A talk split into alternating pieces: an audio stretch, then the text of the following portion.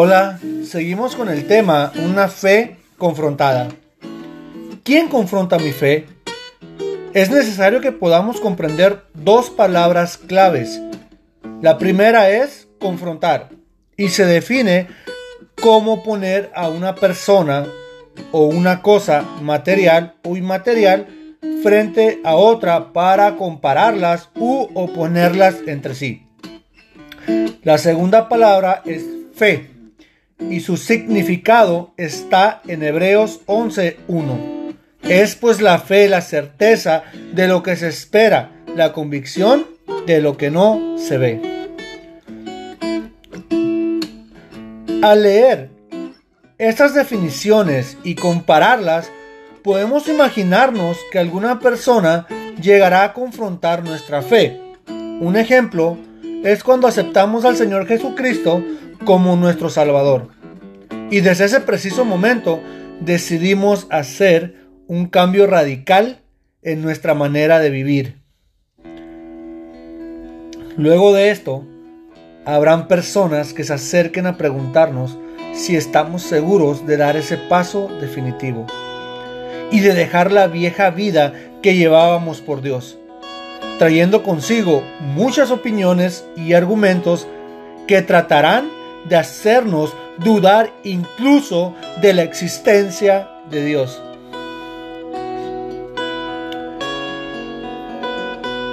No va dirigido este tema a aquellas confrontaciones que se originan de una persona externa, sino a aquellos momentos en donde inconscientemente somos nosotros mismos los que confrontamos nuestra fe por medio de nuestros pensamientos que pueden llegar a convertirse en acciones si no sabemos cómo bloquearlos en el momento indicado.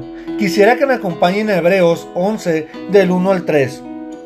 Y dice, ahora bien, fe es la realidad de lo que esperamos, es la prueba palpable de lo que no podemos ver. Dios aprobó a los que vivieron en tiempos pasados por la fe que tenían por la fe sabemos que Dios con una orden creó al mundo. Esto significa que el universo no surgió de lo que se ve. Me gustaría que me acompañen a 2 de Corintios 5 del 16 al 18. Por eso, desde este momento, no vemos a los demás como lo hace todo el mundo. Es cierto que el pasado veíamos a Cristo de otra manera, pero ahora no lo vemos como un hombre cualquiera. Si alguien está unido a Cristo, hay una nueva creación. Lo viejo ha desaparecido y todo queda renovado. Todo lo nuevo viene de Dios, quien nos ha reconciliado con Él a través de Cristo y nos ha dado el trabajo de reconciliar a toda la gente con Él. Me gustaría también que me acompañen a Efesios 4, 22 al 25. Y dice, se les enseñó a dejar atrás la forma de vida que llevaban antes. Ese viejo ser va de mal en peor por los deseos engañosos. Aprendieron a renovar su forma de pensar por medio del Espíritu y a revertirse del nuevo ser que Dios creó a su imagen para que practique la justicia y la santidad por saber la verdad.